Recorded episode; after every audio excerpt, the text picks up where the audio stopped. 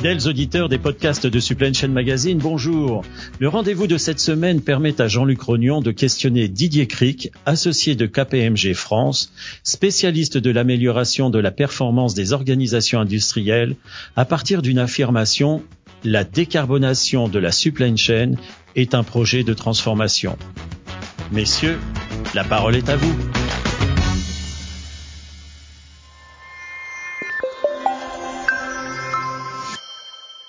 Bonjour Didier. Bonjour Jean-Luc. Le dernier rapport du GIEC, le groupe d'experts intergouvernemental sur l'évolution du climat, estime qu'il ne nous reste que très peu de temps pour avoir une chance d'infléchir la courbe du réchauffement planétaire. En gros, il faut réussir à réduire nos émissions de gaz à effet de serre de moitié en 2030 par rapport à 2019.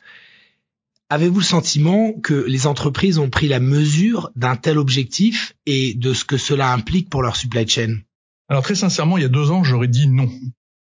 Euh, maintenant, je suis un peu plus euh, nuancé. Euh, je trouve que au sein des sociétés, en ce qui concerne les, supply chains, il y a des vraies dynamiques qui se qui se, se mettent en place, des dynamiques internes, notamment sur des sujets tels que le, le dernier kilomètre.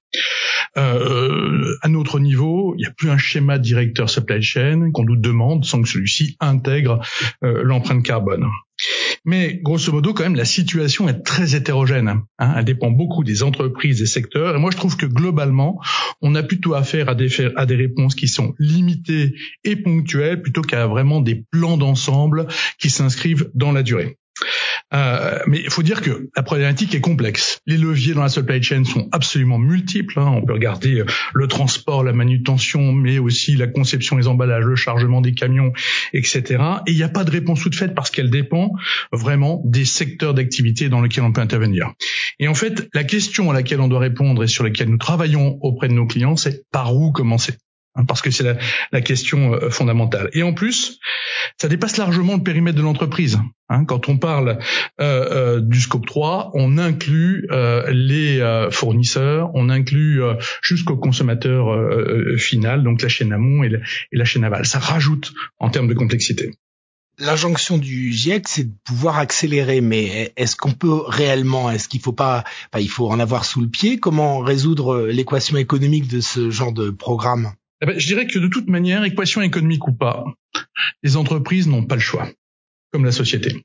Il y a une pression croissante de toutes parts, des investisseurs. Hein, qui euh, demandent des engagements et des résultats en termes de ESG pour pouvoir financer euh, les projets et les entreprises. Alors ESG, juste parce que c'est vrai que souvent on parle de RSE, ESG, ça veut dire... C'est la même chose. ça veut dire en, environmental, voilà, social, and governance. Parfait, c'est ça.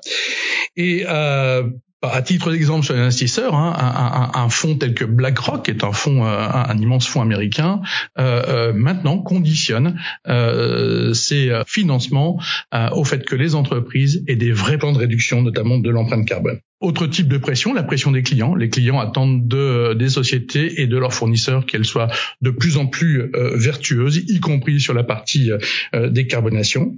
On a naturellement, vous êtes tous conscients, euh, une pression mondiale politique euh, qui, euh, de jour en jour, devient de plus en plus importante, avec des réglementations qui sont de plus en plus contraignantes. Et puis, il y a la pression des employés. Si vous voulez être une société attractive pour attirer les meilleurs talents, vous devez être à la hauteur de cette ambition-là et donc avoir euh, une, une, ambition euh, sur ces euh, leviers ESG, e dont la réduction de carbone, qui sont extrêmement forts et qui prouvent le fait que l'entreprise s'inscrit dans les objectifs de, j'allais dire, de durabilité de la, de la société et, et, de la planète. Dernière source de pression, il y a la pression des coûts et de l'accès à l'énergie. L'énergie du fait de la crise en Ukraine et avec la Russie, ben, on a des tensions sur les approvisionnements d'énergie, euh, gaz et, euh, et, pétrole. Et bah, tout ça, ça va nous contraindre à la, à la sobriété. Alors, est-ce que c'est valorisable? Euh, La question, elle est déjà à court terme autour de l'énergie, bien oui, comme l'énergie est de plus en plus chère, bien effectivement celui qui arrivera à économiser de l'énergie va faire des économies, donc on a un retour sur investissement. Et, euh, et par ailleurs, euh, si vous aidez aussi vos fournisseurs à euh, réduire leur euh, empreinte carbone, ben, vous réduisez leurs dépenses énergétiques et quelque part vous les aidez à baisser leur prix. Et ceci, vous pouvez en, en, en bénéficier. Mais de toute manière, hein, ce qu'il faut bien comprendre, c'est que toutes les entreprises n'auront pas d'autre choix que de s'engager dans une démarche proactive concernant la décarbonation. Euh, et, et, que même si celle-ci induit des coûts à court terme, ou des surcoûts à court terme que le client n'est pas toujours prêt à payer, faut être, euh, faut être honnête, hein, la réduction de ses consommations énergétiques carbonées sera demain sans doute un avantage compétitif qui permettra à sa société de, j'allais dire, non seulement de garder leurs clients, mais de se développer. Sur l'énergie, dans le jargon euh, du bilan carbone, l'énergie, c'est le, c'est le scope 2. Le scope 1, ce sont les émissions de gaz à effet de serre liées aux activités internes de l'entreprise. Et le scope 3, bah, c'est le reste, c'est les fournisseurs, c'est les prestataires. Où en est-on euh, Et, et, et est-ce que justement dans ce domaine-là du scope 3, on, on a fait de, de, grandes avancées? Déjà sur le scope 1 et 2, la situation est hétérogène. Hein. Moi, je veux des clients qui sont très au clair sur leur plan de réduction euh, sur le scope 1 et 2, donc sur leurs énergies euh, consommées euh, directement. Et je vois encore, euh, à contrario, assez peu de choses sur le scope 3. Euh, euh, le scope 3, c'est pourtant euh, là où, où réside la majeure partie de l'empreinte carbone. On parle de 60 à 80% de l'empreinte carbone d'une société en fonction de son secteur d'activité. Mais c'est sans doute la partie la, la plus complexe, hein, parce que quand on parle du scope 3, on dépasse largement les bornes de l'entreprise. Alors, Là, on, on, travaille euh, sur euh, bah, la, spent map, la spent map hein, qui est la, la, la cartographie des, des dépenses, puisqu'on va, on va travailler avec les fournisseurs. À partir de cette euh, cartographie des dépenses, on évalue euh, l'impact carbone par, euh, par fournisseur. Et pour ça, il y a tout un tas de méthodologies qui, qui existent, hein, comme le bilan carbone en France, comme la norme ISO 14064 ou comme la méthode Science Based Target. Ensuite, une fois qu'on a fait cette, euh, cette estimation, et eh bien derrière, on est sur une approche 20-80. On va travailler avec les quelques fournisseurs qui représentent la plus grosse part de cette euh, dépense carbone, euh, comme on le fait dans toutes les, les méthodes 20-80. Après, c'est un long travail de conviction auprès des, fournisseurs, hein, en leur apportant du support méthodologique, voire du support euh, financier, puis aussi en mettant une pression contractuelle. On est vraiment sur le triptyque euh, pression, soutien, conviction euh, qu'on connaît dans le management. Ceci étant dit, bon, on a quand même beaucoup progressé sur euh, l'approche hein, et on a beaucoup mûri. Il y a quelques années, on passait un temps infini à mesurer. Quand on mesure, on ne réduit pas, hein, on n'agit pas. Et maintenant, les entreprises ont compris que bah voilà, la priorité c'était vraiment à la, à, la, à la, réduction euh, de leur scope 3 notamment, et, euh, et que de toute manière, ce scope 3 il est tellement difficile à appréhender dans sa globalité, il est il, résulte de tellement de facteurs que en fait, il faut pas trop trop passer de temps à mesurer, il faut surtout passer du temps à agir sur les leviers qui apparaissent à notre disposition pour pouvoir réduire cette empreinte carbone. Et les, les, les entreprises, euh, elles ont bien compris que l'urgence maintenant c'était non plus à la mesure, mais à l'action. Vous avez évoqué la méthode Science Based Target SBT. Euh, sur le site de cette euh, initiative euh, internationale, on peut voir qu'il y a 162 euh, entreprises en France, dont Auchan, Carrefour, Casino, Danone, L'Oréal, Louis Vuitton ou encore FM Logistique, qui se sont engagées dans cette démarche. Il y a plusieurs milliers d'entreprises, de grandes entreprises au niveau mondial.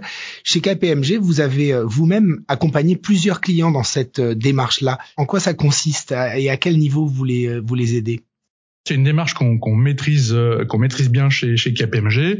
La première chose qu'on fait, hein, ce que nous demandent souvent nos clients, c'est de les aider à comprendre la méthode et à comprendre comment euh, on l'applique. c'est euh, assez technique. Hein, et d'ailleurs nous-mêmes, enfin moi à titre personnel, je me fais, je m'appuie sur nos experts, notamment notre centre d'expertise qui est basé à, à, à, Dublin et qui peut nous apporter tout le, le, le, support nécessaire.